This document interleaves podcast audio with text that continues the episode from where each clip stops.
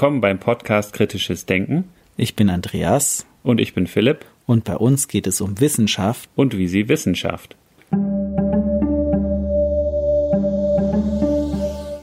In der heutigen Episode sind wir im Gespräch mit dem Kabarettisten, Vortragsredner, Moderator und Autor Vince Ebert. Nach seinem Physikstudium war er als Consultant in der Unternehmensberatung tätig. Seit 2001 tritt er mit Soloprogrammen auf, in denen er wissenschaftliche Zusammenhänge aufzeigt. Das aktuelle Programm zum Zeitpunkt des Interviews im Jahr 2022 trägt den Titel Make Science Great Again. In der Episode sprechen wir unter anderem über sein aktuelles Buch Lichtblick statt Blackout. Wir freuen uns ganz besonders über Bewertungen auf Spotify. Dazu wechselt ihr zum Podcast und klickt einfach oben links auf die Sternchen. Vielen Dank und nun viel Spaß beim Gespräch. Herzlich willkommen, Vince Ebert im Kritisches Denken Podcast, heute zu Gast. Und wir freuen uns besonders, über ein Thema sprechen zu können, worüber wir schon lange sprechen wollten, aber bisher noch nicht dazu gekommen sind in unseren 68 vorherigen Folgen.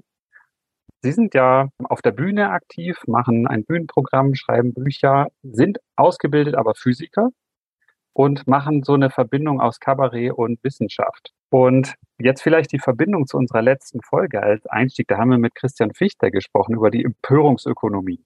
Mhm erstmal ganz anderes Thema, aber es gibt, es ist zumindest mein Eindruck, mehr und mehr auch Themen, die in der Öffentlichkeit diskutiert werden, die auch mit Wissenschaft zu tun haben, die von der Wissenschaft informiert werden, zum Beispiel die Klimakrise. Und da findet man in den Medien mehr und mehr Empörung darüber. Es kocht schnell hoch. Und der Christian Fichter sagt, wir müssen uns mehr entpören, damit wir auch rational über etwas nachdenken können. Ja.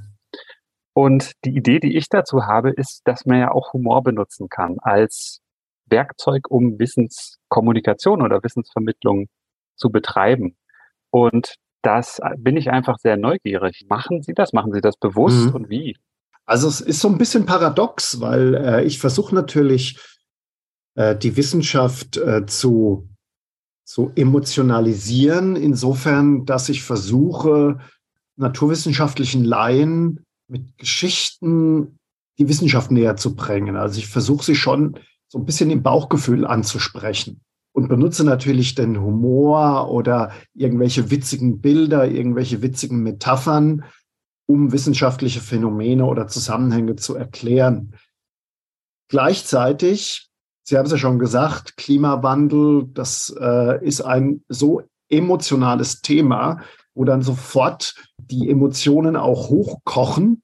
Da versuche ich gleichzeitig auch so eine Sachlichkeit irgendwie reinzubringen, zu sagen, hey, wir müssen, wenn wir über dieses Thema diskutieren, müssen wir auch ein Stück weit die Emotionen rauslassen und müssen uns erstmal auf die Zusammenhänge konzentrieren, um die ja rational erfassen zu können. Und das funktioniert teilweise auch mit ein bisschen Humor, indem ich zum Beispiel auch äh, auf der Bühne oder auch im Buch teilweise diese Doppelmoral äh, auch so ein bisschen durch den Kakao ziehe. Also ich mache diesen, diesen äh, lustigen Gag, dass ich sage, ich bin am Stand von Greenpeace vorbeigegangen, habe die gefragt, warum demonstriert er eigentlich immer nur gegen Pelzmäntel, aber nie gegen Lederbekleidung? Meinen die, ja, weil man ältere Damen risikoloser anpöbeln kann als die Hells Angels. So, ist erstmal ein lustiger Gag. Aber äh, und es zeigt irgendwie, dass, dass so diese, wir mit diesen, äh, mit diesen Umwelt- und Klimathematiken alle so ein bisschen so eine Doppelmoral haben. Also da versuche ich den Humor zu benutzen, aber gleichzeitig geht es mir auch darum, das Thema zu versachlichen. Irgendwie paradox, aber es funktioniert. Und da steht ja sozusagen auch das Thema im Vordergrund, oder? Und die Idee und Motivation. Ich möchte einfach auch Aufklärung, Rationalität mehr in so eine Debatte reinbringen, weil ich mir vorstelle, einfacher ist es doch so auf Klischees rumzureiten im Comedian-Bereich, irgendwie lustige Sachen aus dem Alltag.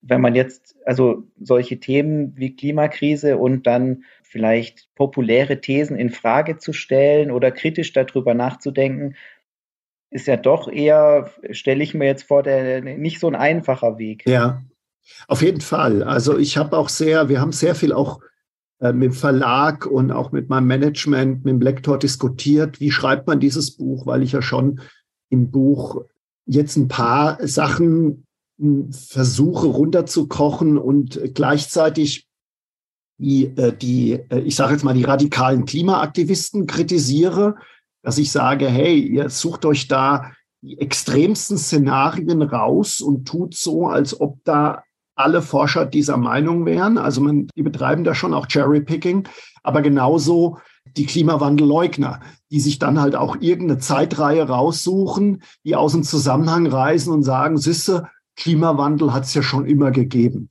was natürlich auch Quatsch ist. Das heißt, ich versuche da ja so ein bisschen beide Extrempositionen zu sagen, hey, ähm, die gibt's, aber ich glaube nicht, dass das das Gros der Leute ist. Und ich versuche eben zu sagen, ich, ich schreibe dieses Buch, ich versuche diese Wissensvermittlung für die, die sich wirklich sachlich mit dem Thema auseinandersetzen wollen. Aber da muss man vorsichtig sein, weil ich habe mit Professor Jochen Marotzke äh, länger gesprochen, Direktor vom Max-Planck-Institut für Meteorologie, der auch im Buch so ein bisschen vorkommt mit ein paar Statements. Und der hat zum Beispiel auch gesagt, Sie können sich tatsächlich auf offizielle IPCC-Quellen berufen und dann sagen, na ja, da steht nichts von Katastrophe oder von Weltuntergang drin, was jetzt nicht heißt, dass der Klimawandel ein Problem ist, aber äh, diese Horrorszenarien, die stehen da halt in dieser Form nicht so drin. Und trotzdem werden ihnen die Leute Klimawandel, Leugnung oder Verharmlosung vorwerfen. Also das ist ein großes Problem. Und gleichzeitig sind natürlich auf der anderen Seite die Klimawandelleugner, die einen sowieso für einen Schwachkopf halten. Also äh, das ist brr, schwierig, aber ich hoffe, mir ist dieser Spagat gelungen und äh, die Besprechung in der Presse ist zum Glück sehr, sehr positiv. Es kommt immer wieder das Wort ideologiefrei und bei aller Problematik doch irgendwie mit einem optimistischen äh, Blick nach vorne und weg von diesem, von dieser depressiven Weltuntergangsstimmung. Ja, das ist ja aber, das ist meines mein Verständnis gerade auch das Ziel, wenn man auch Greta Thunberg im Ohr hat. Ich will, dass ihr Angst habt, so in ja, die ja. Richtung. Aber es ist natürlich die Gefahr, wenn man die Extremposition, jetzt die Klimaverharmloser oder die Klima, äh, die Aktivisten, die da die extremen Positionen verkörpern, meinetwegen, da kann Humor natürlich helfen, ein bisschen die Spitzen wegzunehmen und die Empörung rauszunehmen. Kann aber natürlich auch die Gefahr bergen, wenn man das so ein bisschen mit Humor vom Tisch wischt, dass es dann gar nicht ernst genommen wird und eher so zu einem Kabarettthema kommt, dann muss man wahrscheinlich ja. als Kabarettist auch vorsichtig sein, ja, dass ja. man da den Spagat also, schafft. Ich habe auch, also es ist tatsächlich mein ernstes Buch. Also ich habe, wenn ich, wenn man sich die Gagdichte von anderen, von den anderen Büchern anguckt, dann ist die wesentlich höher. Und zwar nicht, weil mir jetzt in dem Buch keine Gags eingefallen wären, weil, sondern weil ich sage, das Thema liegt mir am Herzen, die, die Vermittlung von diesem Thema liegt mir am Herzen. Auch die Kritik, die, die da kommt, liegt mir schon auch am Herzen, weil das schon auch ein, natürlich ein dominierendes Thema in unserer westlichen Gesellschaft ist. Da kann ich ein paar kleinere Spitzen machen, aber in der Sache muss ich dann schon auch ein bisschen ernster bleiben.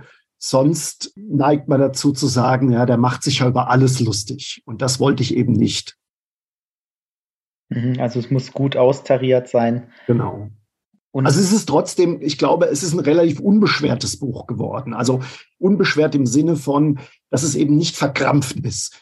Dass ich eben nicht schreibe, ihr seid alle Vollidioten und ich habe die Weisheit mit Löffeln gefressen, sondern ich versuche, die Sachen aufzuzeigen und zu sagen, da gibt's die Position, da gibt's die Position, da gibt's äh, da gibt's äh, einen Diskurs, aber eben nicht mit diesen Fäusten in der Tasche und so ein Austeilen in die ein oder andere Richtung. Also natürlich kriegen die da ihre Spitzen ab, aber es soll bei aller Kritik dann doch ein Buch sein oder ein Thema sein, das zum Diskurs aufruft, um eben die, die Extrempositionen vielleicht auch ein bisschen miteinander zu versöhnen und zu sagen, wenn wir da was erreichen wollen, dann müssen wir unsere unsere, unsere Mauern wirklich aufbrechen. Und das geht nicht, indem man die Leute dann total durch den Kakao zieht und total äh, lächerlich macht. Mhm. Und man merkt auch, dass sie sich aber trotzdem trauen, auch so eine Position zu beziehen, wo sie eben auch damit rechnen, kritisiert zu werden. Klar. Also es ist ja auch nicht, ich mache es allen recht, sondern trotzdem. Ja, ja. Also ich versuche mich nie an Personen abzuarbeiten. Also ich habe natürlich Greta Thunberg auch zitiert mit diesem, ich will, dass ihr in Panik geratet, aber gleichzeitig schreibe ich ganz klar, äh, natürlich, das sind junge Menschen. Junge Menschen haben vollkommen das Recht, irgendwie vielleicht auch mal übers Ziel rauszuschießen und, und sehr idealistisch die Sachen zu sehen. Das haben wir alle gemacht, wie wir jung waren, mit anderen Themen. Äh, insofern kann ich natürlich Sie als Person verstehen, aber trotzdem versuche ich zu sagen, also das, was sie da sagt, dient meiner Meinung nach nicht der, der Sache. So, also ich versuche sie, ich versuche, wenn ich über Einzelpersonen schreibe, sie auf einer, auf einer sachlichen Ebene zu kriegen und eben nicht äh, zu sagen, die weiß doch nichts, die blöde Tussi oder sowas, wie das ja oft so bei manchen Autoren oder bei manchen äh, Leuten dann auch passiert. Und das ist mir auch immer zu billig gewesen. Ich habe auch nie in meinen Kabarettprogrammen einzelne Politiker oder einzelne Personen rausgenommen, sondern ich bin viel mehr an Phänomenen interessiert, an Strukturen. Warum ist die Struktur so, wie sie ist? Und weniger, dass dann halt irgendwelche Einzelpersonen irgendwie mit Extremmeinungen da auftreten. Das ist wahrscheinlich auch die Vorbildung als Physiker, die gute Schule. Naja, ich weiß es nicht. Ich weiß es nicht. Also ich, ich bin ja sehr auf Facebook und auf Instagram unterwegs und da kriege ich natürlich auch immer mit, wie ich dann irgendwie teilweise einen, einen Shitstorm bekomme oder wie Leute mich versuchen, auf einer persönlichen Art und Weise anzugreifen. Also, dass es dann nicht mehr um die Sache geht, sondern dass sie sagen, äh, der Ebert ist doof, ich kann ihn nicht leiden oder die mir irgendwas unterstellen. Ich versuche da immer relativ sachlich zu bleiben, das gelingt mir auch. Aber gleichzeitig merke ich auch, wenn man selber Ziel von so persönlichen Angriffen ist, dann äh, sieht man das vielleicht anders, wenn man dann selber vielleicht jemanden im Visier hat und sich dann fragt, will ich denn jetzt genauso fertig machen, wie ich teilweise auch fertig gemacht werde? Und da sage ich mir, nee, also da muss ich schon konsequent bleiben. Ja, das ist eigentlich eine schöne Anwendung von der goldenen Regel. Ja. Also ich ähm, versuche, ich versuche auch Je, also ich, ich sperre ganz, ganz wenige oder blockiere ganz, ganz wenige Leute. Also wirklich nur dann, wenn das wirklich in die, in die Extremform geht und wenn das, wenn vor allem die dann irgendwie mit, mit irgendwelchen denunziantorischen Sachen ankommen, dass sie mir irgendwas in die Schuhe schieben, was, was nicht stimmt. Da hört bei mir der Spaß auf. Aber je, je emotionaler die agieren, je beleidigender die werden, umso sachlicher werde ich eigentlich und ruhiger werde ich eigentlich. Und es kommt irgendwie beim Rest der Community ganz gut an, weil die wissen, der Ebert, wenn der was schreibt, es wird nie, der, der verliert nie sein, seine Ratio. Und äh, das ist mir eben auch ganz wichtig. Ja. Also übrigens, wir haben es noch gar nicht gesagt, wir reden die ganze Zeit über Ihr aktuelles Buch Lichtblick statt Blackout und Untertitel, warum wir beim Weltverbessern neu denken müssen. Genau, da sehen ja. wir es auch gerade, die Zuhörer und Zuhörerinnen natürlich nicht. Aber sie schreiben ja auch, warum wir beim Weltverbessern neu denken müssen. Das heißt, es geht schon auch um das Thema, die Welt zu verbessern, nicht um Nörgeln, Natürlich. genau. Äh, um Nörgeln ja, ja. sowas. Genau, das ist mir noch aufgefallen, als ich auch darüber nachgedacht habe, über das Thema. Das haben wir in unserem allerersten Interview des Podcasts, das war unsere zweite Folge, da haben wir Nathalie Grams interviewt. Die war mhm. früher Homöopathin. Ich weiß, ich kenne sie. Ja, genau. genau. Und da habe ich dir auch mal die Frage gestellt, wie sehr darf man sich überhaupt über das lustig machen, über das Thema Homöopathie? Und jetzt gerade als Sie es beschrieben haben, das fand ich eine schöne Einordnung über die Sache Homöopathie, kann man sich trefflich lustig machen. Da gibt es auch viele Steilvorlagen darüber, aber über die Homöopathen oder Homöopathinnen ja. sich lustig zu machen, das wäre dann wiederum das würde ich selber auch nicht wollen, als kritischer genau. Denker lustig gemacht zu werden. Man kann sich über das kritische Denken lustig machen, ja. andersrum gedacht, aber nicht so ad hominem die Person. Genau, also das ist eben, weil äh, man kennt die, die einzelnen Personen ja nicht und ihre, warum sie das tun. Also, und man tut ihnen, das, das sind vielleicht ganz nette Menschen, vielleicht auch nicht. Und, und, äh, und selbst wenn sie nicht nett sind, es ist, es ist billig. Es ist billig. Und wir hatten ja auch alle schon mal vielleicht Ideen, die wir dann im Nachhinein komisch fanden. Ja, natürlich. Wir, das ja. ist ja auch menschlich und normal. Also diese Unterstellung von böser Absicht, von, von Dummheit oder so, das sind Unterstellungen. Ich weiß nicht, keiner kennt die Beweggründe. die wirklichen Beweggründe von Menschen, die das machen. Also oder, oder Dinge tun. Und deswegen versuche ich mich damit auch nicht zu beschäftigen. Also ich unterstelle, ich weiß nicht, was Herrn Habeck treibt oder Frau Thunberg oder, oder wen auch immer. Und deswegen ist es auch müßig, sich darüber auszulassen, was sie treiben könnte.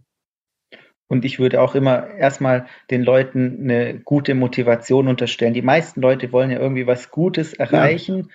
Ob das dann immer wirklich ne, der richtige Weg ist oder ob das genau. Ziel auch richtig durchdacht ist und so weiter. Das ist ja dann schon die Frage. Ich finde, bei dem Klimathema ist es ja auch extrem schwierig. Also wenn ich, ich habe diesen IPCC-Bericht jetzt nicht komplett gelesen und ich würde ihn auch nicht verstehen. Und ich glaube, da stehen auch so viele Sachen drin, dass es da auch sehr große Spielräume gibt. Wie interpretiere ich das? Was lese ich daraus? Und dass halt auch die Wissenschaft eigentlich eine so große Bandbreite an möglichen Szenarien entwirft, dass es schon auch möglich ist, da sehr negative Szenarien zu sehen. Und die sind, finde ich, auch nicht völlig abwegig. Ja. Die Frage ist natürlich, was ist ein wahrscheinliches Szenario, was ist weniger wahrscheinlich?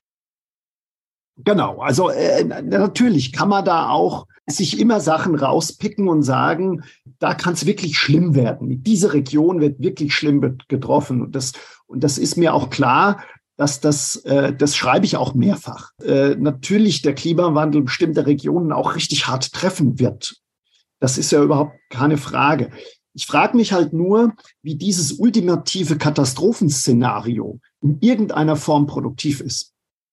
Weil die Leute sind entweder so, ich, ich, ich beschreibe im Buch ja, ähm, und ich habe mich sehr lange mit dem Robert Benkens unterhalten. Der ist Lehrer bei einer, einem Gymnasium in Oldenburg und der versucht seinen Schülern eben auch so ein bisschen so eine, eine andere Perspektive auf die Welt zu zeigen, eben zu sagen, guck mal, die, die letzten 150 Jahre hat sich die Welt so wahnsinnig dramatisch verbessert. Also eben auch ein positives Vergangenheits-, aber auch ein positives Zukunftsszenario zu geben. Dass man sagen kann, wir haben das, die Menschheit hat es immer geschafft, Probleme zu lösen. Ich habe das feste Vertrauen, dass wir das auch in der Zukunft schaffen werden. Und das versuche ich eben in diesem Buch, weil wenn man den Leuten, gerade auch den Kindern, nur sagt, die Welt wird untergehen, dann sind die total depressiv und total verunsichert. Daraus entsteht ja keine konstruktive Aktion. Genau, Andreas hält gerade auch das Buch in die Kamera, man kann es wieder nicht sehen, aber Factfulness ja. von Hans ja. Rosling, das ist ja auch. Oder, Den ich auch zitiert habe, auch mein großer, genau. mein großer Held, ja. Oder auch Steve Pinker, der ist ja auch Steve, der Optimist. Genau, Steven Pinker, ähm, Max Rosa von Our World in Data, der sich die Mühe macht, immer wieder aufzuzeigen, wie sich die Welt entwickelt hat in den unterschiedlichsten Bereichen. Ich denke, selbst wenn die Welt schlimm wird, müssen wir trotzdem irgendwie mit einem, mit einem Optimismus und mit einem Vertrauen rangehen, dass wir das schaffen werden. Und das ist mein Ansatz, zu sagen, hey, wir haben vielleicht jetzt noch keine Lösungen oder keine globalen Lösungen, aber den Menschen ist immer, also es gibt tausende oder, oder Dutzende sich widersprechende Szenarien, wann genau unsere Produktionsgesellschaft die Rohstoffe ausgehen werden. Aber es gibt kein einziges Szenario, dass den Menschen die guten Ideen ausgehen werden. Und das ist eben so meine, meine Grundphilosophie. Ja. Ich finde es auch interessant. Ich habe es auch schon erlebt, dass dann wirklich kleine Kinder, also äh, Grundschüler mir gesagt haben, ich möchte niemals Kinder bekommen, weil in der schrecklichen Welt, wo ich gedacht habe, Nein, nein, Moment mal. Ja, ja. Also die Welt war jetzt ja noch nie so gut in Bezug auf genau. unsere Gesundheit. Und ich meine, und das ist jetzt nicht nur in unseren Nationen, sondern weltweit gesehen ist die Lebenserwartung jetzt eigentlich optimal. Eben, die genau. Ernährungssituation genau. ist die beste, die es jemals gab in der äh, Geschichte der Menschheit. Mag viele gute Gründe geben, keine Kinder zu bekommen, aber dann sollte es nicht der sein, hier in der Welt kann man nicht mehr leben. Davon kann man ausgehen, ja. dass es auch noch in 30 und 50 Jahren eine lebenswerte Welt gibt, die sich sicher verändert und wo es sicher ja. auch große Probleme gibt. Also dazu kommt ja, wir befinden uns ja in so einer, in so einer Wohlstandsbubble in den westlichen Gesellschaften und die sind alle total pessimistisch. Aber wenn Sie nach, nach China, nach Indien, nach Bangladesch, äh, nach Brasilien gucken, also die aufkommenden Schwellenländer, die jetzt in den letzten 20, 30 Jahren einen immensen Sprung in Richtung Wohlstand gemacht haben, die zum ersten Mal in der Lage sind, dass sie reisen können, dass sie, dass sie einen Stromanschluss haben. Äh, also bei denen ist jetzt eine Stimmung, wie sie bei uns in der Nachkriegszeit beim Wirtschaftswunder war. Und wenn Sie die befragen, dann sehen die total positiv in die Zukunft. Das heißt, es gibt hunderte Millionen von Menschen, die sagen, die Welt wird besser. Und wir sitzen in unserem äh, Deutschland und sagen, es wird alles immer schlimmer. Natürlich können wir sagen, vielleicht haben wir ja recht, aber vielleicht haben auch die anderen recht. Das sollte man zumindest mal in, Erwäg in Erwägung ziehen. Ja, und die, und die merken ja auch, dass die Welt besser wird. Also wenn ich dann auf einmal eine Toilette habe, fließendes Wasser oder Eben. Strom, das sind für uns jetzt eher kleine Veränderungen, was, was aber natürlich immens ist. Also meine Großmutter, die hatten auch noch kein fließendes Wasser und die hat noch feuchte Augen bekommen, wenn sie erzählt hat, wie sie irgendwie einen Wasseranschluss bekommen haben. Und das ist natürlich auch was, was schon weltweit jetzt viele Menschen erleben, dass es Fortschritte gibt. Genau. Und wir nehmen das einfach jetzt gar nicht mehr so wahr, weil bei uns sind es kleine Veränderungen oder eben Dinge jetzt auf, auf im technischen Bereich, die sich verändern, wo ja trotzdem aber auch Fortschritte passieren. Genau, ja. Und es ist aber da ja auch irgendwie so eine Verteilung. Da haben wir die große Zahl der Menschen, die eine Verbesserung erfahren, die am, an der reichen Seite, sage ich jetzt mal, von der Normalverteilung, die eher jammern und zurückschauen und, und Horrorszenarien an die Wand malen. Dann gibt's aber natürlich auch die andere Seite von der Normalverteilung. Das sind dann jetzt, wenn wir über das Thema Klima sprechen, vielleicht die Staaten, die, die schon, wenn es um die, den Meeresspiegelanstieg geht, dass die sagen, selbst wenn es ein, zwei Meter steigt in ich weiß nicht wie vielen Jahren, je nachdem wie schnell das geht, dann ist die Insel weg oder der Inselstaat. Mhm. Da müssen die weg. Also das gibt es auch und das sind alles Realitäten. Und mir fällt es dann auch schwer, wo wäge ich da ab? Das ist so ein bisschen das Trolley-Problem. Also ist die, die große Menge wichtig oder sind alle wichtig? Sind die, die Ränder wichtig? Das finde ich auch so als Normalperson ja. ähm, eine schwierige Frage für mich persönlich abzuwägen, wie wichtig also, das Thema dann sein muss. Also klar, wir können nicht alle Probleme lösen. Das ist so, das ist, deswegen sage ich ja auch, wer die Welt retten will, der wird scheitern. Also gerade als entwickelte Nation wir können nicht, nichts dagegen tun, dass China, was weiß ich, 200 Kern, äh, äh, Kohlekraftwerke baut. Das können wir nicht verhindern. Die, die werden das machen und, und andere Länder auch. Aber wir können natürlich im Rahmen unserer hochentwickelten oder könnten, ich spreche im Konjunktiv, könnten ähm, äh, mit unserer hochentwickelten Wissenschaft und mit unserer hochentwickelten Gesellschaft eigentlich dafür sorgen, dass wir Technologien entwickeln, die tatsächlich die Welt verbessern könnten. Und das ist auch meine fundamentale Kritik äh, in dem Buch, dass wir das gerade in Deutschland viel zu wenig machen. Also wir konzentrieren uns in Deutschland auf Windenergie, auf Sonnenenergie, auf Elektromobilität. Ich bin jetzt sehr pauschal, aber die werden gefördert. Und ganz, ganz viele andere Technologien, die die Welt tatsächlich auch verbessern könnten, die ökologisch was beitragen könnten, die werden wegreglementiert, verboten, äh, die will man nicht, die werden als Hochrisikotechnologie gesehen. Das kann man natürlich machen, aber gebaut werden sie trotzdem, also äh, oder oder entwickelt werden sie trotzdem. Und die Frage ist, wollen wir als noch Hochtechnologieland an dieser Entwicklung teilhaben oder wollen wir zuschauen, dass andere Nationen dann, was weiß ich, Kernkraftwerke der vierten Generation bauen oder emissionsarme Treibstoffe äh, entwickeln oder Gentechnologie betreiben, klimaresistente Pflanzen entwickeln. Und äh, da bin ich eben der Meinung, es wäre töricht, das nicht zu tun. Aber äh, ich weiß natürlich auch, dass in Deutschland da Bedenken, sehr, sehr viele Bedenken gegenüber vielen Technologien da sind. Und äh, das finde ich schade. Und das wäre ja auch, weil Sie gerade gesagt haben, in China werden ja immens viele Kohlekraftwerke gebaut. Also ich sehe nur die Chance, sag ich mal, viele Länder davon abzuhalten, solche Ressourcen zu nutzen, indem es günstigere Möglichkeiten äh, der Energiegewinnung gibt, die noch ähm, entwickelt werden müssen, dass man sagt, es lohnt sich wirklich gar nicht mehr, Kohle zu verbrennen, dass es einfach nicht mehr lukrativ ist, der Aufwand, das Ganze genau. aus dem Boden zu holen. Wenn sich das nicht mehr lohnt, dann wird es interessant. Weil genau. sonst ist es auch also schwierig, also, Ländern, ich meine jetzt, ich möchte jetzt niemand, äh, Menschen in Indien, die jetzt eben noch kalt haben zu Hause, denen kann ich nicht sagen, ihr dürft jetzt kein Öl verbrennen. Und, und ja, die werden sich eh nicht dran halten. Also können wir genau. natürlich sagen, aber die sagen, ja, ja, ist so gut, dann macht ihr mal. Ja, also das stimmt natürlich. Also es gibt ja so zwei grundsätzliche Herangehensweisen. Ich sage jetzt mal eine idealistisch naive und eine pragmatische. Und die naive, finde ich, ist, die Menschen müssen sich ändern. Wir müssen verzichten. Die Menschen müssen irgendwann mal einsehen und müssen dann ihr Verhalten verändern. Aber die Menschen werden sich, ein paar natürlich schon, aber das Gros der Menschen ist anreizgetrieben. Wenn die Leute Energie zur Verfügung haben, werden sie Energie verbrauchen. Das ist doch ganz klar. Wenn die Leute so viel Geld haben, dass sie in Urlaub fliegen können, dann werden sie fliegen. Das heißt, es ist meiner Meinung nach kontraproduktiv, die Welt verbessern zu wollen, indem man auf die Veränderungsfähigkeit der Menschen zu sehr vertraut. Ich halte es wesentlich konstruktiver, Technologien und Dinge zu entwickeln, die die Menschen dann freiwillig nehmen.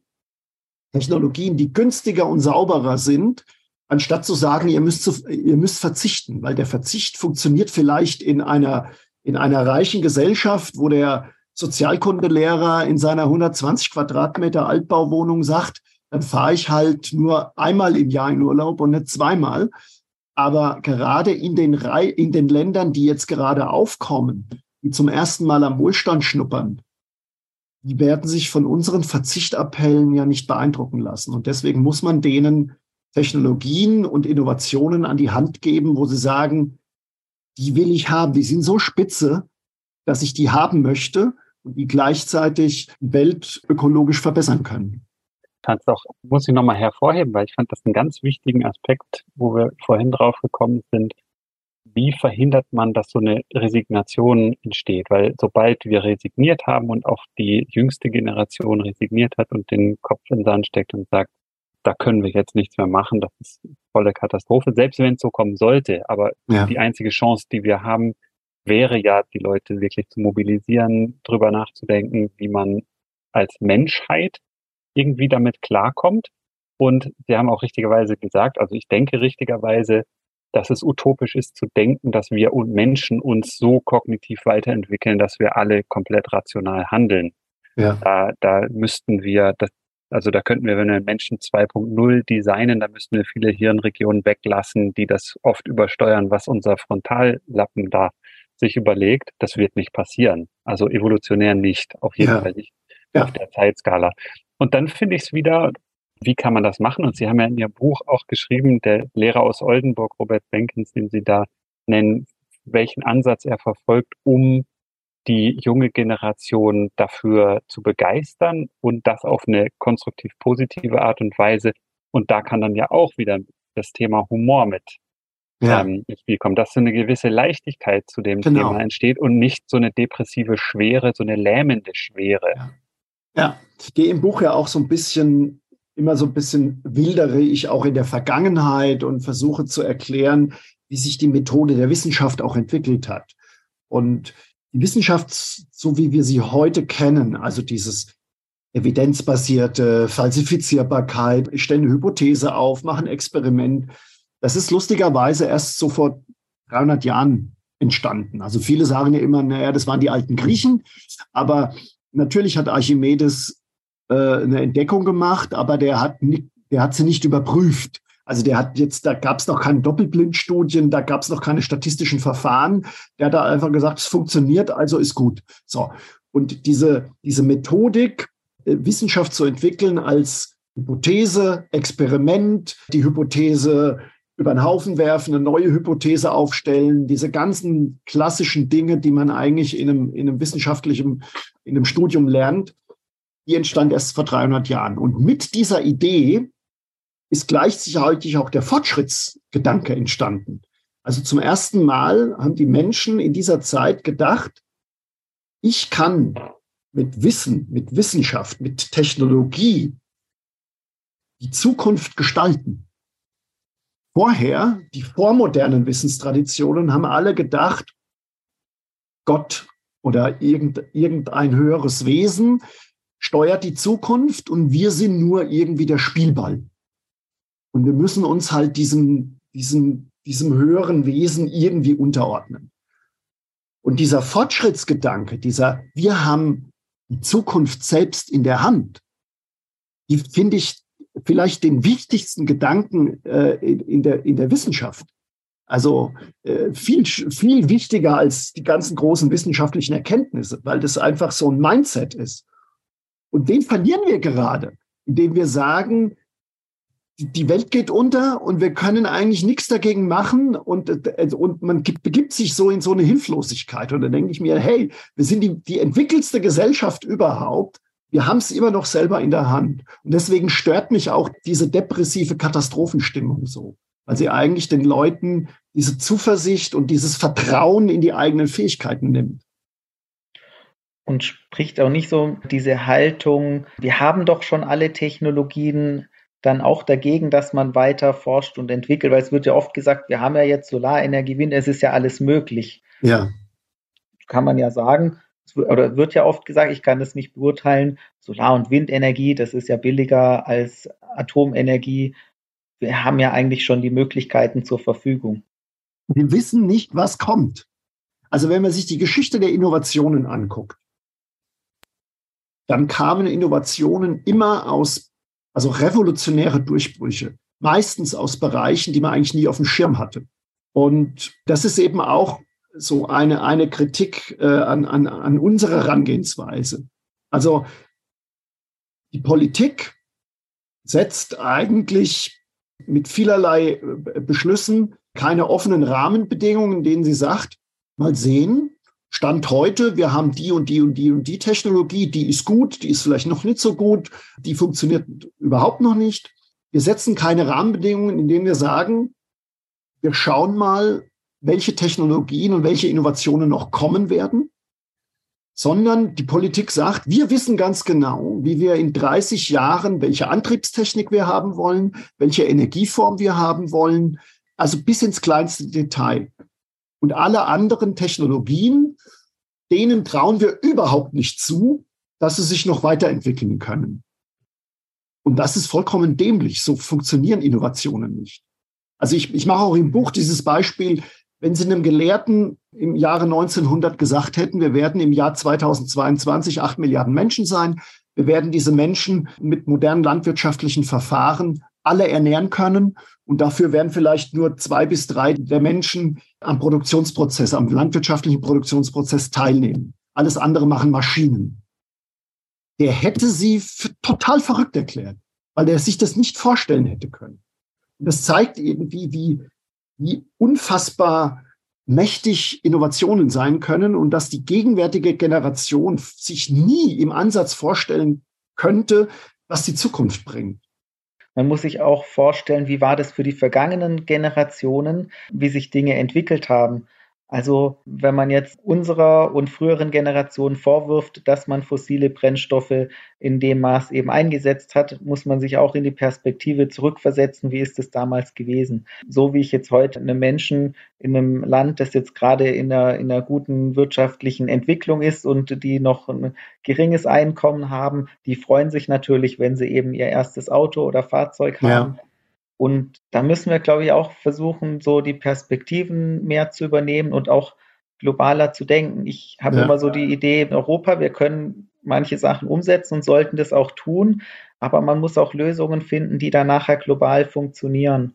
Also Elektroautos kann ich mir jetzt in vielen afrikanischen Ländern noch nicht vorstellen, wenn die ja. gerade mal froh sind, dass sie ein bisschen äh, regelmäßigen Strom zur Verfügung haben. Für uns ist es vielleicht eine Lösung, zumindest eine Teillösung, so, so ein Teilaspekt, aber ich finde es auch gut, wenn man sagt, wir gucken mal, vielleicht gibt es ja auch noch bessere Ideen oder andere Ideen und vielleicht auch Ideen, die auch eben in anderen Ländern funktionieren. Ja, auf jeden das Fall. Also ich plädiere halt eben, ich bin ja überhaupt keiner, weil das ja oft von meinen Gegnern immer gesagt wird, ah, der ist gegen erneuerbare Energien, der ist gegen Elektroautos. Das ist totaler Quatsch.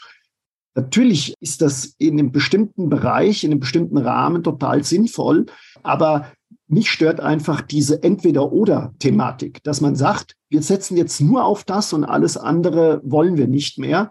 Es muss ein sowohl als auch sein, weil wir eben nicht wissen, wie noch Entwicklungspotenziale da sind, wo, wo, was, was denn passiert. Also ich habe mal das Beispiel gemacht, wenn irgendein kleines Startup in fünf Jahren einen 3D-Drucker entwickelt, mit dem man emissionsfreie Treibstoffe herstellen kann, mit dem man dann sich zu Hause im Keller am Tag 100 Liter emissionsarmen Treibstoff für 50 Cent runterladen kann. Dann ist dieses Verbrennerverbot, das wir da in der EU machen oder planen, vollkommen absurd, weil dann ist das Problem gelöst. Also ich mache ja auch dann diesen Gag, die Steinzeit ist nicht zu Ende gegangen, weil es plötzlich keine Steine mehr gab. Also den Leuten ist schon was eingefallen. Vielleicht ja auch nicht, man weiß es nicht. Aber wir müssen doch mit der Möglichkeit rechnen. Ja, das ist auch ein schönes Bild, wenn wir so in den Wissenschaftsbetrieb reinschauen, wie wissenschaftliche Erkenntnisse und sowas, wie die zustande kommen. Da haben, glaube ich, auch viele Menschen in der nicht wissenschaftlichen, nicht akademischen Öffentlichkeit ein verzerrtes Bild davon, wie Forschung tatsächlich funktioniert. Und gerade so dieses, ich habe ein Ziel vor Augen, so ein bisschen wie das Manhattan-Projekt mit der Atombombe, das ist so ein Stereotyp. Ja. Da gab es das Ziel und alle haben jahrelang darauf hingearbeitet und dann war das am Ende so. Und da ist es, hat es auch geklappt. Ja. Also ich meine, die Kernfusion ist vielleicht eins, da sind wir noch mittendrin dabei, wissen wir ja. nicht, wie das rauskommt.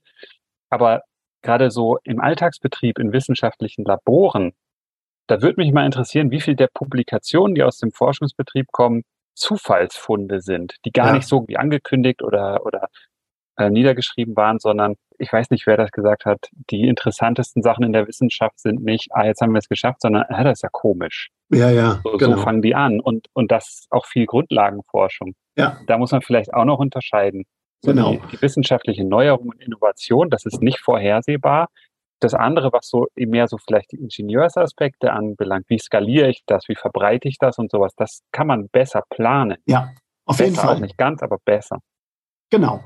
Also ich habe sogar mal, äh, ich halte ja auch so für Unternehmen Vorträge und da habe ich einen Vortrag, der heißt zufällig erfolgreich, wo ich einfach erzähle, wie stark der Zufall, das, das unberechenbare Moment sowohl technische Entwicklungen oder Erfindungen prägen, aber auch wissenschaftliche Durchbrüche. Also Penicillin ist das beste Beispiel. Da hat er irgendwie so eine Bakterienkultur liegen lassen und der Schimmel, der sich äh, ge gebildet hat, war die Basis für Penicillin und der hat dann irgendwie die Bakterien abgetötet. Das war ein reines Zufallsprojekt. Oder Porzellan wurde erfunden, weil die, weil die Alchemisten eigentlich Gold herstellen wollten. Also es gibt eine Menge, Viagra war, war eigentlich ein gescheitertes Herzmedikament. Also es gibt ganz, ganz viele Entwicklungen in der Wissenschaft, die unvorhersehbar waren und der, der, der kluge Wissenschaftler hat dann irgendwie gesehen mit seiner Erfahrung, wow, da ist gerade was komplett Neues entstanden. Und dann hat er sich darauf gestürzt, hat gesagt, das können wir weiterentwickeln. Ich zitiere auch Albert Einstein, der angeblich mal gesagt hat, ich weiß nicht, ob es stimmt, aber wenn er es gesagt hätte, wäre es ein wunderschöner Satz. Wenn wir wüssten, was wir täten, wäre es keine Forschung. ich bringe noch ein bisschen mal ein bisschen eine negativere Perspektive rein, wenn man jetzt Bitte. so einen IPCC-Bericht liest. Also da sind ja auch Aspekte drin, Rückkopplungsprozesse, Wasserdampf in der Troposphäre, der dann zu einer weiteren Aufheizung führt. Und wenn die Meere dann noch wärmer werden, dann verstärkt sich das. Wir haben Eismassen, die wegschmelzen, sodass weniger Sonnenlicht reflektiert wird und so weiter, sodass da schon auch unvorhersehbare Momente drin sind. Mhm. Und ja schon auch verständlich ist, wenn Leute sagen, ja, aber wir müssen doch jetzt handeln und dann müssen wir einfach die Sachen nutzen, die wir jetzt zur Verfügung haben. Ja, aber wenn man sich anguckt, wie die Welt funktioniert, wie global gerade Energiebedarf äh, gedeckt wird. Ich habe es ja auch geschrieben. Ich glaube, die Internationale Energieagentur schätzt, dass 2040 immer noch 75 Prozent der Primärenergie fossil entsteht, weil jetzt gerade auch die großen Schwellenländer gerade fossile Energieträger massiv nutzen und da Anlagen bauen. Das heißt, das ist eine Tatsache, die ist zwar unbefriedigend, die ist schmerzlich, aber die passiert. Das heißt, ich glaube, wir müssen uns damit auseinandersetzen. Es ist natürlich immer schwierig, ich habe das auch im Buch geschrieben, zu sagen, lasst uns mit dieser Frage mal beschäftigen, was ist, wenn wir diese Entwicklung nicht mehr aufhalten können? Sind dann diese wahnsinnig vielen finanziellen Ressourcen, die wir alle in eine Vermeidung stecken, wirklich das beste Invest? Oder wäre es nicht besser, einen Teil dieses Geldes, dieser, dieser Ressourcen dazu zu verwenden, uns besser anzupassen?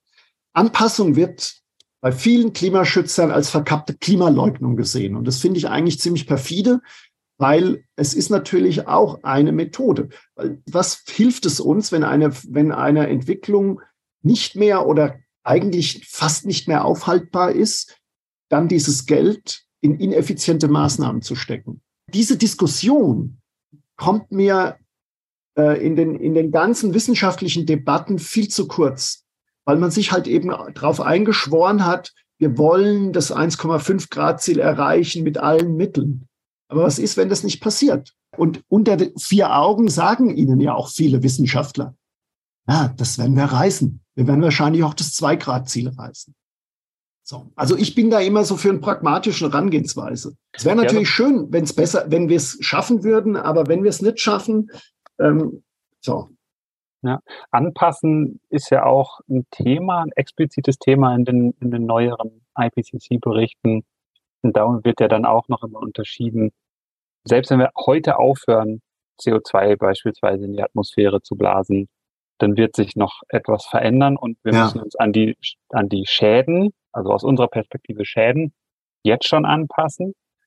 Und das andere wäre so eine Anpassung in die Zukunft gerichtet, dass wir sagen, ja, wenn das und das und das passiert und alles noch den Bach runtergeht, dann muss man noch ganz anders anpassen.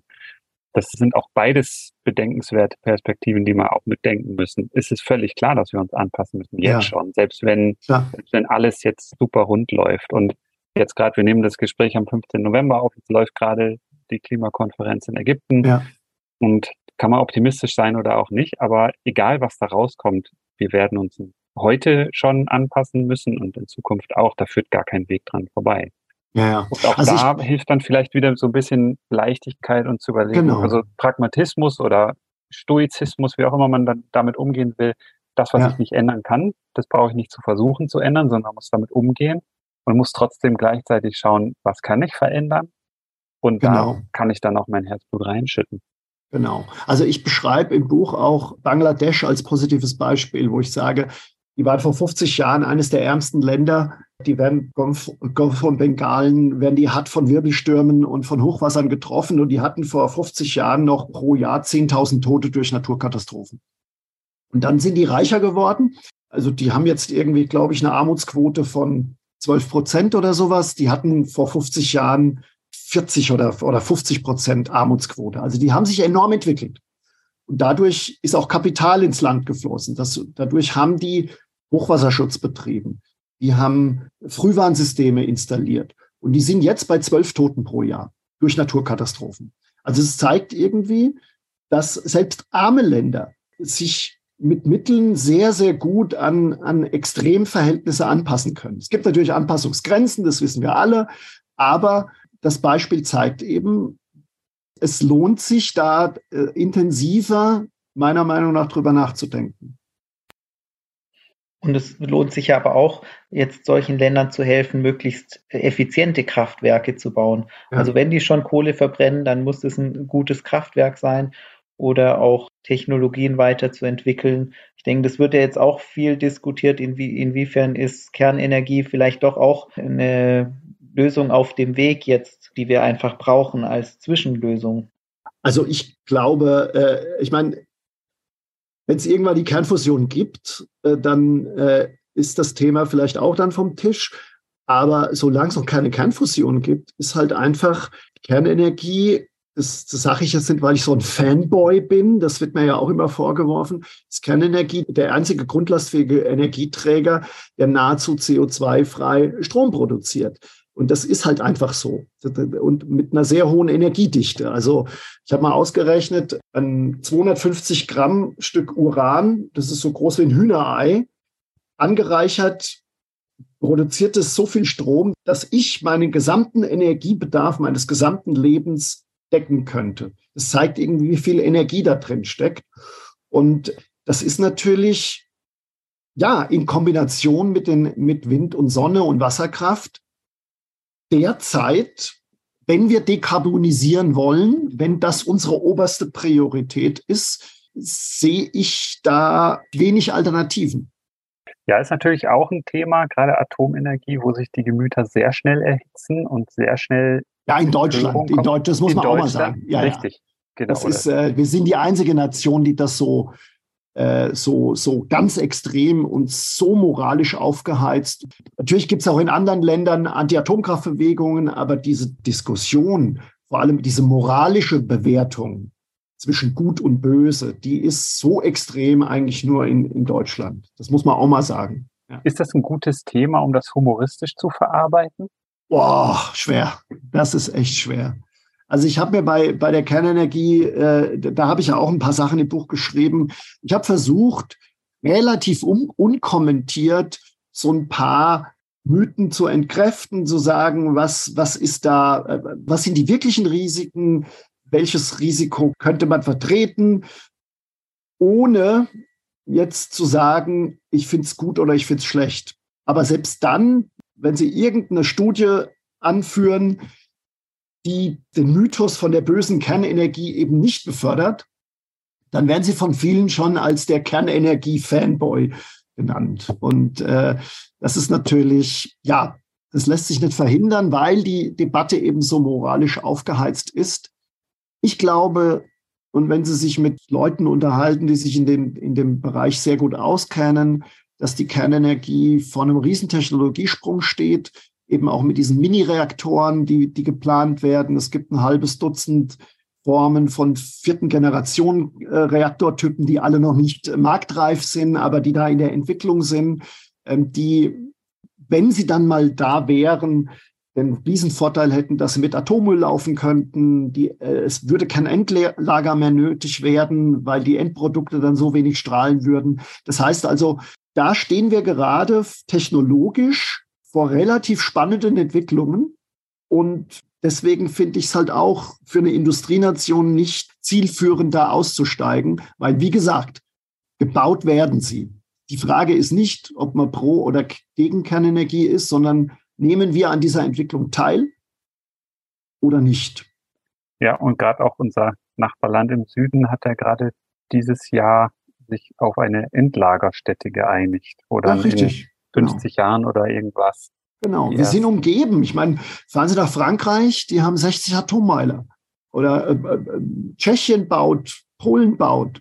Also es wird ja gemacht es wird gemacht. Also so einen Kopf in den Sand zu stecken, zu sagen, wir, wir machen es aber nicht, kann man vielleicht tun. Gleichzeitig sind das die Leute, die dann sagen, ja, wenn wir im Sommer, im Winter eine Dunkelflaute haben, dann holen wir uns natürlich den Atomstrom von Frankreich. Also, wo ich dann auch sage, ja, also wenn ihr konsequent seid, dann müsst ihr halt im Dunkeln auch sitzen. ja, das ist tatsächlich auch so eine Debatte, wo jetzt in Deutschland wirklich auch speziell ist, aber es ist, denke ich, in vielen Diskursen dass es dann auch so moralisch schnell gewertet wird. Genau. Ich erinnere mich auch in den, in den Nachrichten gehört zu haben, wir haben uns entschieden, aus der Risikotechnologie auszusteigen. Und das ist ja auch schon wieder eine Bewertung, was ist eine Risikotechnologie, weil natürlich alle Technologien egal, auch wenn es die Windkraft ist, ne, dann kann man sagen, da ja. sterben die Fledermäuse, die Windräder müssen auch irgendwo gebaut, der Stahl wird produziert und so weiter. Da sterben Leute, die vom Windrad runterfallen und äh, durch Solarenergie sterben sowieso sehr viele Leute, weil sie vom Dach stürzen. Ja. Ähm, also jede Technologie hat natürlich ihre Risiken und da steckt immer so eine Bewertung drin und das ist dann auch, dass vielleicht in so öffentlichen Diskursen immer bestimmte Aspekte besonders populär sind äh, in der Beleuchtung, dass man dann auch bei dem Thema Klimawandel eben vielleicht eher die Risiken auch in den Vordergrund stellt. Und jetzt auch gerade Spiegel-Bestseller ist ja ähm, von Brecht und Welzer die vierte Gewalt. Die würden jetzt sagen, das ist die Meinungsmache der äh, Leitmedien vielleicht. Mhm. Ich würde jetzt nicht so weit gehen, irgendwie denen irgendwelche Motive zu unterstellen, aber es ist schon so, dass der, der Diskurs ja manchmal auch so beeinflusst wird von gewissen Moden und es auch schwierig ist, davon dann abzuweichen. Ja. Weil man sagt, also, naja, äh, eben, wenn ich jetzt sage, es ist doch toll, wenn es bei uns wärmer wird, dann haben wir irgendwie ein äh, bisschen ein, ein subtropisches äh, Klima, es wird so ein bisschen feucht, warmer Regenwald. Bei uns ist doch eigentlich nett. Die Ernteerträge werden vielleicht steigen. Das ist schwierig. Also ich habe ja dem Thema Risiko und Risikobewertung ein ganzes Kapitel gewidmet. Es ist extrem schwer, weil der Mensch neigt natürlich dazu, die Welt irgendwie tendenziell monokausal zu sehen. Wir picken uns irgendwie ein bestimmtes Risiko oder einen Faktor oder eine, ein Ding raus, das wir mögen oder nicht mögen und versuchen dann, das zu präferieren oder das irgendwie wegzukriegen. Und bei der Risikobewertung geht es eigentlich nicht darum, trägt irgendwas ein Risiko, weil das tut jedes Ding, sondern wie gefährlich ist das Risiko im Vergleich zu anderen Risiken? Und Risiko macht nur Sinn in einem Verhältnis zu einem anderen. Und das fällt uns schwer. Das gilt für Energieformen. Und da steigt die Kernenergie tatsächlich, wenn man die, wenn man die pro erzeugte Terawattstunde Strom anguckt, wie viel menschliche Schäden hat das gefordert, steigt die Kernenergie kontraintuitiv am besten mit aus. Kohle ist äh, am gefährlichsten, weil da halt durch Staublungen und, und Stolleneinstürze und sowas wahnsinnig viele Menschen sterben. So, und das ist erstmal kontraintuitiv. Aber das Gleiche gilt auch beim Klimawandel. Also wir sehen den Klimawandel in den westlichen Gesellschaften als das absolut die größte Gefahr. Gleichzeitig habe ich mich letzte Woche mit einem, mit einem Risikoforscher unterhalten, der sagt, natürlich gibt es auch, wir haben es gesehen die letzten zwei Jahre, es gibt auch sowas wie Pandemien, was ein riesengroßes Risiko ist, was wahnsinnig viele Menschen, was eine gesamte Gesellschaft umkrempeln kann. Es gibt die Risiken von politischen Instabilitäten. Es gibt die Risiken von einem Blackout. Also es gibt tausend, nicht tausend, aber ein Dutzend verschiedene Risiken, die alle irgendwie gemanagt werden müssen. Und die Gefahr ist, wenn ich mir ein Risiko rauspicke und sage, das will ich auf Null drücken, dann vernachlässige ich alle anderen Risiken und die kommen dann vielleicht hoch und machen unterm Strich einen viel größeren Schaden, als wenn ich versucht hätte, eine Balance zu finden. Ich glaube, das ist, sprechen Sie was ganz Wichtiges an, unsere menschliche Wahrnehmung, wie wir mit solchen Themen umgehen. Und ganz einfaches anderes Beispiel ist ja auch der Transport. Und was ist das sicherste Transportmittel? Würde man vielleicht kontraintuitiv sagen, ja, das, das Auto oder würde ich vielleicht sagen, ja, das Auto vielleicht, da ist mir noch nie was passiert oder ich habe mal einen Unfall. Wenige würden vielleicht aufs Flugzeug kommen. Beim Flugzeug ist es ja so, es ist ein super sicheres Transportmittel. Nur wenn es abstürzt, sind fast alle tot, fast immer. Ja. Und das sind so diese Extremereignisse und die brennen sich bei mir ein. Ja. Ich ja. habe den einen Flugzeugabsturz im Jahr im Blick und nicht die, weiß ich nicht, wie viele Flüge es im Jahr gibt. Klar. auf der ganzen Erde. Und das ist so die menschliche Wahrnehmung davon. Ja. Da stehen wir uns dann wahrscheinlich auch selber im Weg. Und gerade beim Klima ist es dann ja auch so, wenn es schief geht und wenn es irgendwie alles entgleist, und da ist ja dann auch oft die Rede von den Kipppunkten, die sind dann zum Teil irreversibel. Das kann ich nicht mehr rückgängig machen. Wenn das Eis weg ist, ist weg erstmal. Ich kann es nicht wieder in Eiswürfelform bringen. Und dieses Bild, was wir dann vor Augen haben, das ist ein Horrorszenario und die Meeresspiegel sind dann je nachdem, was alles abschmilzt, sieben oder 70 Meter höher. Da sind dann schon ordentlich Küstenregionen betroffen. Und da kann ich aber als Mensch nicht mit umgehen. Ich kann ja. das nicht begreifen. Ich kann da nicht irgendwie rational groß mit umgehen, vor allem weil es auch alles zu komplex ist. Ich kann ja. dann vielleicht schon so sagen, so grundsätzlich die Szenarien gehen in die Richtung, dass die Wetterereignisse mehr werden, drastischer werden und so. Es kann trotzdem sein, dass es im Winter schneit oder dass es auch ganz viel schneit. Ja. Und dann kriege ich aber als Mensch das Bild, ja, ja, ist doch gar nicht so schlimm. Oder wenn es im Sommer dann vier Grad wärmer wird, super. Dann brauche ich nicht nach Mallorca zu fliegen, sondern kann ich mich an der Nordsee ah. grillen. Und so, das sind alles so, da haben wir nicht die richtige Abbildung der Wirklichkeit bei uns. Nee, wir, wir sind immer noch Steinzeitmenschen in Hugo Boss-Anzügen. Also wir sind natürlich, wir bewerten Risiken auf einer emotionalen Ebene. Selbst wenn ich die Statistik kenne, ist mein Bauchgefühl trotzdem da. Kahnemann hat da ein wunderschönes Buch Schnelles Denken, Langsames Denken geschrieben, wo er sich genau damit auseinandersetzt, dass das Gefühl, also das schnelle Denken, ich gehe irgendwo eine dunkle Straße entlang und da kommt mir eine Gruppe von jungen Männern entgegen. Das Gefühl ist da, die sind harmlos oder die könnten gefährlich sein. Das geht ganz schnell, das ist evolutionär gelernt. Das ist, als Steinzeitmensch musste dieses Denken geschärft sein, sonst, sonst gäbe es uns nicht mehr. Deswegen haben wir überlebt. Risikobewertung, also das, das Bewerten von Statistiken, von Zahlen ist langsam. Sie müssen irgendwie Zahlen rein äh, analysieren. Sie müssen Statistik und Wahrscheinlichkeitsrechnung durchführen. Äh, und dann kommt eventuell sogar was raus, was gegen mein Bauchgefühl ist. Fliegen ist sicherer als Autofahren, aber ich bin doch ein geiler Autofahrer. Was soll denn das? und, und, und das, äh, das ist ein großes Problem. Ich sage nur, also viele Leute ist es überhaupt nicht klar. Also wenn ich mich mit wissenschaftlich nicht gebildeten Menschen unterhalte, dann sagen die fast alle, wenn ich ein Bauchgefühl habe, dann ist das automatisch auch richtig.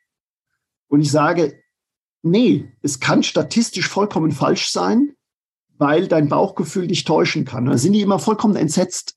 Und selbst die Leute, die sich mit Statistik auskennen, haben ein Bauchgefühl und müssen das auch irgendwie runterschlucken und sagen, nee, ich glaube lieber der Statistik statt mein Bauchgefühl. Schwierig.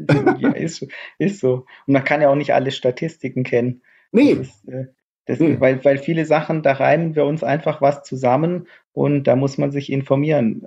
Und dann eben manchmal werden halt auch bestimmte Informationen mehr in den Vordergrund gespielt, wenn man jetzt Richtig. sagt, äh, Klima, so und so viele Hitzetote hat es in Frankreich gegeben und so. Und wenn man das gegenrechnet, sieht man, es gibt ja viel mehr Kältetote. Ja. Also so, dass eine gewisse Erwärmung eigentlich erstmal günstig ist und erst ab einem gewissen Punkt wird dann die Zahl der Hitzetoten sozusagen überwiegen gegenüber den Kältetoten und ja. sozusagen zu sagen, eigentlich ist ja gut, erstmal ein bisschen wärmer ist, ist rein von dieser Statistik, nicht allgemein, aber diese, ja, ja. diese Statistik genau. erstmal gar nicht mal schlecht.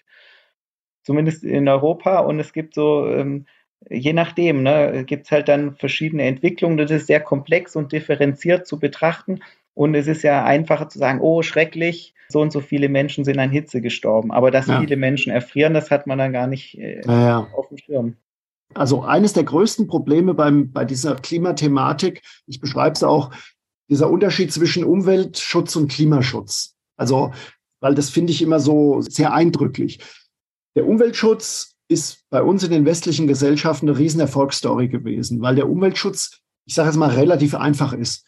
Sie haben ein Chemiewerk, der den Fluss verdreckt, dann kriegt das Chemiewerk eine Auflage, äh, der muss ein Klärwerk bauen und dann ist der Fluss sauber. So, es ist ein regionales, lokales Problem, das man regional, lokal lösen kann. Und dadurch ist der Umweltschutz in den letzten 50 Jahren bei uns eine Riesenerfolgsgeschichte gewesen. Die Luft und die Flüsse sind so sauber wie nie zuvor. Beim Klimaschutz haben sie das Problem, dass sie, dass sie ein globales Spurengas haben, dass sie entweder global lösen können oder gar nicht. Das heißt also, wenn wir runterfahren und China fährt hoch, ist unterm Strich überhaupt nichts gewonnen. Und das ist das große Problem. Und dann kommt eben noch dazu, was wir gerade gesagt haben, dass unterschiedliche Gesellschaften unterschiedlich stark entwickelt sind. Das heißt, dass natürlich die Prioritäten, die Probleme, wenn sie in einem Malaria-Gebiet sind oder wenn sie in einem Gebiet sind, das keine Trinkwasserversorgung hat oder kein Stromnetz, dann wollen die erstmal dieses Problem lösen und kümmern sich nicht so sehr um den Klimaschutz. Das ist unbefriedigend, aber das ist die Realität und deswegen ist dieses Thema Klimaschutz auch so vertrackt und deswegen beißen wir uns auch so die Zähne aus bei dem Thema. Das Thema Klimaschutz ist das eine. Das andere ist, das haben wir gerade auch kurz besprochen, wo wir uns selber im Weg stehen, ist die Benutzung von Statistik. Das ist nämlich auch nichts, wo der Mensch wirklich evolutionär dafür sich nee. entwickelt hat, das bauchgefühlstechnisch zu begreifen. Und wir haben trotzdem das Bauchgefühl. Das sehen wir im Casino beim Roulette. Das sehen wir durch alle Bereiche. Statistik ist überall. Kaum jemand versteht es. Es ist ein verhasstes Fach, auch in allen möglichen Studiengängen, weil wir da irgendwie, glaube ich, gegen unsere Intuition handeln müssen. Und das ist, glaube ich, grundsätzlich unangenehm. Daher ja. kam ja auch gerade die Idee, ist das ein gutes Thema für Humor? Ist vielleicht ein bisschen trocken. Ja, ich habe ich hab tatsächlich ein paar Gags über in früheren Programmen über, über Risikoeinschätzung gemacht. Da habe ich gesagt, beim, beim, beim Lottospielen sagen wir, die Chance äh, auf einen Hauptgewinn beträgt 1 zu 140 Millionen. Es könnte mich treffen. Beim Rauchen sagen wir die Chance auf Lungenkrebs 1 zu 1000. Warum soll es ausgerechnet mich treffen? Also gehen da sehr irrational damit um. Und es hat natürlich auch, wenn man das so plakativ macht, ein großes, äh, einen großen Humorfaktor, ganz klar. Also, und das macht mir auch Spaß, wenn die Leute dann auch ein bisschen gegen ihre Intuition lachen. Und lustigerweise, diesen Greenpeace-Gag vom Anfang, den habe ich vor x Jahren mal irgendwo bei einer Veranstaltung gespielt, wo ganz viele Greenpeace-Leute da waren. Und die haben dann selber lachen müssen. Und äh, das finde ich dann immer schön. ja, wir sprechen ja auch oft in unserem Podcast jetzt auch darüber, über kritisches Denken und was ist das und wie kann man das lernen und lehren und all die Fragen, die damit zusammenhängen. Und da gibt es ja auch didaktische Ansätze, aber wir fragen uns natürlich schon, wie kriegt man Menschen dazu, kritisch zu denken? Und ganz alte, also ganz alt sind die auch nicht 100 Jahre alt, so aus dem amerikanischen Pragmatismus kommen mit John Dewey, die sagen, was braucht es, damit man kritisch über etwas nachdenkt? Da braucht es irgendwie als erstes so eine Irritation, mhm. dass man überhaupt aus seinem Autopiloten, aus dem Fahrwasser rauskommt und irgendwie gerüttelt wird. Und das kann was sein, worüber man sich aufregt. Da wäre die Folge mit Christian Fichter interessant. Das kann aber auch was sein, worüber man lacht. Mhm. Und einem dann vielleicht das Lachen doch im Hals stecken bleibt ja. und man denkt, Moment mal, Mist, das trifft ja auch auf mich zu. Ja, genau. Das ist ja auch beim kritischen Denken wichtig, dass man bei sich selber anfängt und sich selber vielleicht dabei ertappt, wie man in so eine statistische Denkfalle tappt oder sowas dergleichen. Ja.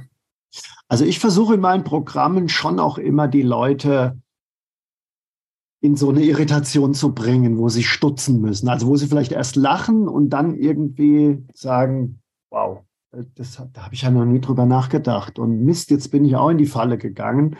Äh, und wenn es eben mit so einer gewissen, mit einer gewissen Heiterkeit ist, dann, dann schmeckt die bittere Pille dann doch nicht so stark. Also ich gebe so ein bisschen Zuckerchen drauf und versuche die Leute immer in eine Irritation zu bringen. Also das, was, das macht mir ja auch immer Spaß. Also ich gebe meine Frau ist Schauspielerin und wir gehen oft ins Theater. Und ich finde es immer toll, Inszenierungen zu sehen, die verstören. Weil das ist auch meine Kritik zum Beispiel am, viel am politischen Kabarett. Da gibt es oft Gesinnungsapplaus. Da gehen Leute hin mit einer politischen Haltung, die hören einem äh, Kabarettisten zu, der die gleiche Haltung hat. Und äh, man ist sich eigentlich einig. Das ist ganz schön für einen netten Abend, aber ich finde es viel spannender, was zu hören, was mein eigenes Weltbild irgendwie vielleicht nicht zerstört, aber wo es ein bisschen dran rüttelt. Und das finde ich spannend. Und äh, mhm. ich, ich merke auch, dass es meinem Publikum irgendwie gefällt, dass man die herausfordert. Ich weiß nicht, ob sie dann nach Hause gehen und sich verändert haben, aber ist auch egal. Aber zumindest hat man so ein bisschen mal sie durchgeschüttelt und ihnen eine andere Perspektive aufgezeigt. Ja, das finde ich spannend, wie Sie das beschreiben, weil das passt gut zu dem Modell. Wie kann man kritisches Denken auch lernen? Da ist so eine Art von Humor, manchmal auch vielleicht mit sarkastischem Unterton oder sowas Ambivalentes, ja. was ja oft ein Element genau, Humor ja. ist, sehr wirksam und vor allem dann auch handlungswirksam. Weil ja, oder Sie haben was das gerade schön beschrieben. Das ist das Gesinnungsapplaus, alles gut, dann gehe ich nach Hause, nichts verändert sich, aber vielleicht ist das der Anspruch von einigen, ich will was verändern und ich will zumindest die Möglichkeit haben, was zu ändern, dass ich ja. so ein Fenster habe, wo ich was verändern kann. Und das ist eine schöne Beschreibung davon, dass es so diese Irritation braucht. Also am meisten macht mir Spaß, wenn Leute zu mir kommen und sagen, ich habe vor Jahren irgendwie eine Nummer von Ihnen gesehen und da denke ich heute noch drüber nach. Und das finde ich, das finde ich der Hammer. Also ich habe vor 12, 15 Jahren habe ich mal ein Programm gemacht. Da habe ich, es ging um Freiheit und da habe ich als Finalnummer jeden Abend 50 Euro Schein verbrannt auf der Bühne. Und habe dann erklärt, warum ich das tue. Das hat jetzt nichts mit Wissenschaft zu tun, sondern habe ich dieses Konzept der Freiheit, dass es mein Geld ist, ich kann damit machen, was ich will. Und stellt euch mal vor, ihr geht zum Robbie Williams Konzert Ihr feuert da eine, eine, Pyrotechnik ab, da kostet die Pyrotechnik 5000 Euro und ihr macht euch keinen Gedanken drüber, über diese 5000 Euro. Ich habe hier gerade ein Hundertstel verbrannt und weil ich das so wirksam gemacht habe, denkt ihr total drüber nach. Also so totale Irritation. Und da kommen immer noch Leute zu mir und sagen, ich habe vor 15 Jahren diese Geldverbrennungsnummer gesehen ich denke da immer noch drüber nach. Und, und das ist, das ist doch geil. Also sowas finde ich super. Ich hätte noch jetzt zum Schluss noch gegen Ende jetzt eine schwierige Frage für Sie. Achtung jetzt. Ich leite schon ein, damit ein bisschen die Spannung steigt. Sie haben jetzt eben in dem, in dem neuen Buch, wir empfehlen das auch, lest es bitte an die Hörer. Gibt es auch als Hörbuch, auch schön gelesen. Geht sehr viel um Klimapolitik und es heißt ja Lichtblicke statt Blackout. Und wenn Sie jetzt politisch entscheiden, Sie sind, haben sich jetzt nicht dafür entschieden, Politiker zu werden, aber wenn Sie in der Situation wären, was wären denn Dinge, die Sie jetzt auf den Weg bringen würden oder wie würden Sie da rangehen? Boah. Ja, ich habe gesagt, ich stelle eine fiese Frage. Entschuldigung. Oh. Boah, das ist echt eine schwierige Frage. Das ist. Äh, ah. Müssen Sie auch nicht beantworten. Ich wüsste es selber auch nicht. Ich wüsste ähm, es wirklich. Das, da, es, es gibt so viele Sachen, wo man ansetzen muss, eigentlich. Also, ich würde tatsächlich ganz früh ansetzen. Ich würde in der Bildungspolitik ansetzen. Ich würde im Schulunterricht ansetzen.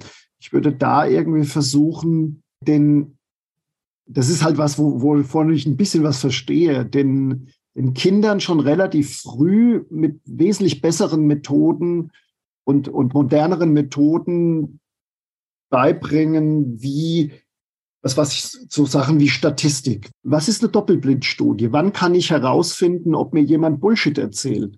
Also diese jetzt nicht unbedingt nur Zahlen und Formeln, sondern was zum Beispiel dieses wissenschaftliche Denken ausmacht, also Hypothesen aufstellen, dass man, dass ein das Bauchgefühl irren kann, dass Statistiken kontraintuitiv sind, dass man eine Hypothese nur weil es mir jetzt so geht, ich habe das Zuckerkügelchen gegessen und mir geht's besser, dass es noch gar nichts aussagt, ob das dann wirklich in der, in der, in der Allgemeinheit so ist. Also das sind Sachen, so fundamentale Dinge, die die jungen Menschen meiner Meinung nach stärker befähigen würden, sich selber ein, ein neutraleres Bild von allem zu machen.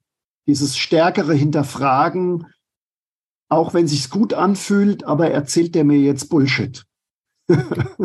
das ist schön, wie Sie das beschreiben, auch wenn sich's gut anfühlt. Und ich erinnere mich an Philipp Blom, der uns mal mitgegeben hat, so wenn sich's richtig gut anfühlt, das Bauchgefühl, dann ist es wahrscheinlich Mist.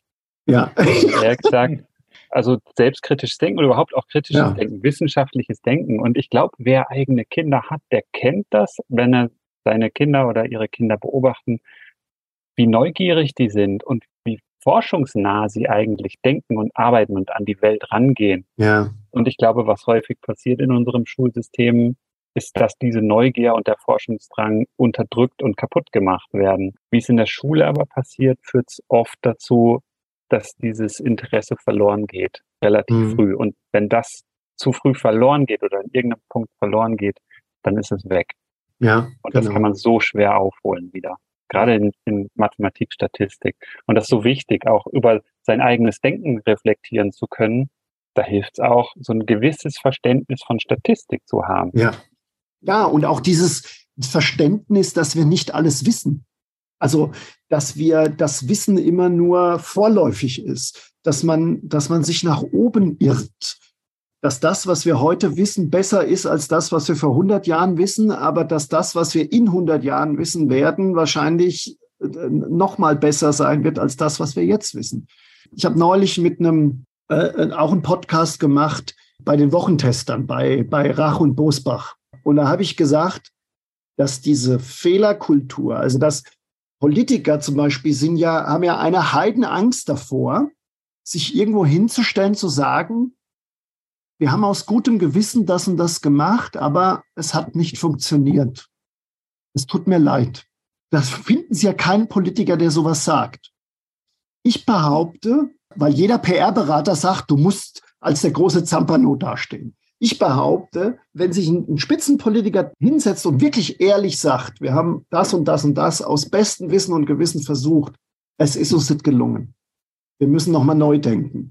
Ich glaube, dem würden die Sympathien zufliegen ohne Ende, weil wir, das weiß ich aus der Bühnenshow und aus dem Schauspiel, wenn wir Verletzlichkeit zeigen, ist es ein wahnsinnig großer Zug Und das fehlt auch. Und, und wenn ich mich mit Naturwissenschaftlern unterhalte, die haben das. Die haben überhaupt kein Problem zu sagen, ja, ich habe mich geirrt, weil das Experiment ist halt schiefgegangen. Oder die haben eine größere Bereitschaft, das Scheitern einzugehen. Auch nicht jeder. Nicht jeder, ich weiß. Ich weiß natürlich. Ja, ja, ich kenne auch viele Beispiele von eitlen Gockeln, die dann so. Aber trotzdem ist es, ist dieses Scheitern nach oben irren in, in Naturwissenschaften stärker angelegt, weil das Experiment halt einfach gnadenlos ist. So. Und ich glaube, das fehlt uns auch wahnsinnig. Das ist interessant. Also ich habe auch so das Irren uns empor. Wir hatten ja auch Gerhard Vollmer bei uns im Podcast. Ich glaube, der hat das geprägt, so dieses Emporirren. Das finde ich ja. enorm wichtig, dass wir dieses Verständnis von Epistemologie eigentlich schon relativ ja. früh vermitteln, von Philosophieren auch mit Kindern, Demokratieverständnis. Das ist alles möglich als Beispiel in der Politik zu unserem äh, damaligen Gesundheitsminister. Das kann man unterschiedlich betrachten, aber er hat ja sinngemäß gesagt, wir werden uns viel zu verzeihen haben. Und ich finde, das ist auch eine Ehrlichkeit, dass man in einer ja. Krisensituation, man kann Entscheidungen einfach nicht immer richtig treffen, sodass sie im Nachhinein dann immer noch richtig sind. Und manche Strategien, die zu einem Zeitpunkt funktionieren, funktionieren vielleicht an einem anderen Zeitpunkt nicht. Und das finde ich auch gut, sozusagen unseren Kindern mitzugeben, also den nächsten Generationen. Es gibt jetzt ja keine Patentlösungen, sondern wie können wir an Probleme herangehen, um, um Lösungen zu finden? Ja. So, so, was sind die Prozesse, die dahinter stehen? Und das finde ich doch eine tolle Perspektive. Ja. Aber gerade so auf die Politik gemünzt, da erinnere ich mich noch an unser Gespräch mit Ranga Yogeshwar. Da hatte ich auch sowas sinngemäß gesagt. Ich fände das so schön und auch einen großen Zug, wenn ich aus Politik-Talkshows mal die Stimme hören würde. Ich weiß es nicht. Oder mhm. da habe ich mich geirrt und sowas. Ja. Das, das fände ich schön. Er war da eher kritisch und hat gesagt, die Menschen wollen eigentlich gerade in der Politik Führung und die Sicherheit, dass man sich selber nicht um das kümmern muss. Ich fand das auch noch einen guten Punkt. Das ist wahrscheinlich auch so ein es braucht ein bisschen von beidem schon. es ist eine Gratwanderung, haben. natürlich. Ja. Also wenn jeder, wenn, wenn ein Politiker bei jedem Ding sagt, na ja, weiß ich nicht, und äh, dann wird es natürlich auch unglaubwürdig. Aber irgendwann hat eine Bevölkerung also tatsächlich ein, ein, ein Gefühl, da läuft irgendwie gehörig was falsch. Und trotzdem kriege ich jeden Abend von dem Typen gesagt, alles ist im Lot. Und wenn das dann zu sehr auseinanderklafft, dann wird er total unglaubwürdig. Ja, ich glaube, das wäre ein wichtiges Konzept, auch authentisch zu sein. Ich kann mir nicht vorstellen, dass Politikerinnen oder Politiker alle selber das Gefühl haben, dass sie komplett das Ruder in der Hand haben, dass sie alles im Griff nein, haben. Nein, nein. Ich glaube, das ist ganz viel Gewurstel auch.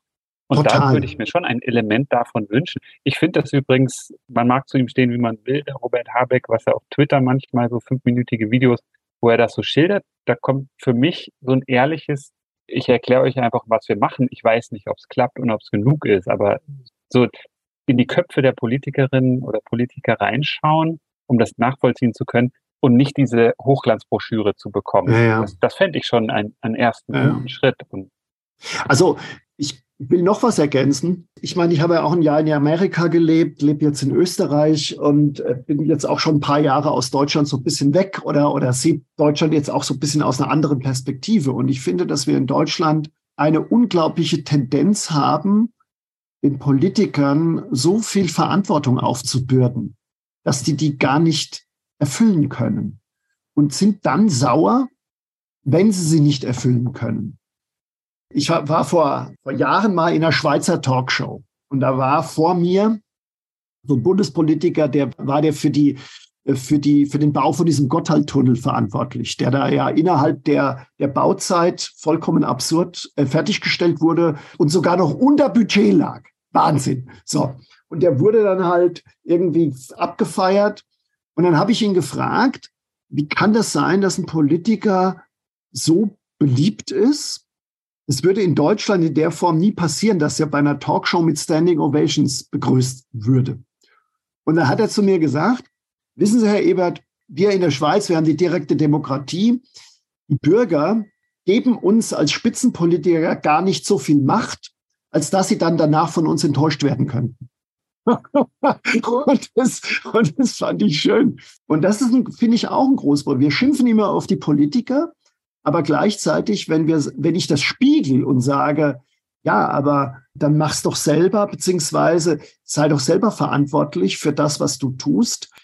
Dann sagen dieselben Leute, nee, wollen wir auch nicht. Wenn sie mit dem Gesetz nicht zufrieden sind, das will ich nicht, aber dann wollen sie wieder ein anderes Gesetz, das ihnen auch vorschreibt, was sie zu tun haben. Anstatt zu sagen, es gibt bestimmte Dinge, da muss auch eine Gesellschaft selber irgendwie zurechtkommen und das muss eine Gesellschaft selber lösen. Die Politik kann nicht alle Probleme lösen. Und wenn, wenn man ihr diese Aufgabe gibt, kann sie auch nur scheitern. Da gibt es aber auch unterschiedliche Kulturen und ich denke, das hat ja auch seine Berechtigung. Also man kann ja politisch auch viele Sachen regeln. Ich sage mal CO2-Steuer, es gibt ja auch sinnvolle Instrumente und gleichzeitig haben wir tatsächlich in Deutschland vielleicht mehr als andere Nationen das Gefühl, der Staat soll sich doch drum kümmern. Genau. Und das, das überfordert ist, natürlich auch überfordert. die Politik. Das ist genau Total. das, was Sie sagen. Da hat man gar nicht die Chance. Und andersrum möchte auch keiner Politiker werden. Genau. Da muss man sich an der eigenen Nase fassen. Ja, ja. Das, genau, da kann sich jeder eigentlich mal die Frage selber stellen, die Andreas, die du gerade gestellt hast. Wie würdest du es denn jetzt machen, alternativ? Und dann wird man ja quasi gezwungen, darüber nachzudenken, nicht, was will ich nicht, sondern wie würde ich es denn jetzt machen? Und da mal überhaupt Ordnung zu schaffen und einen Ansatzpunkt zu finden, ist schon ja. überhaupt nicht so leicht.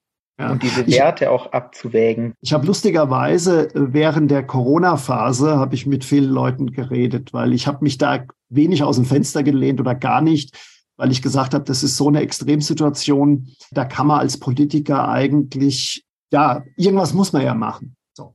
Und dann, wenn sich dann die Leute darüber aufgeregt haben, was weiß ich zum Beispiel mit den harten Lockdowns, da, ich würde da weniger Lockdown machen.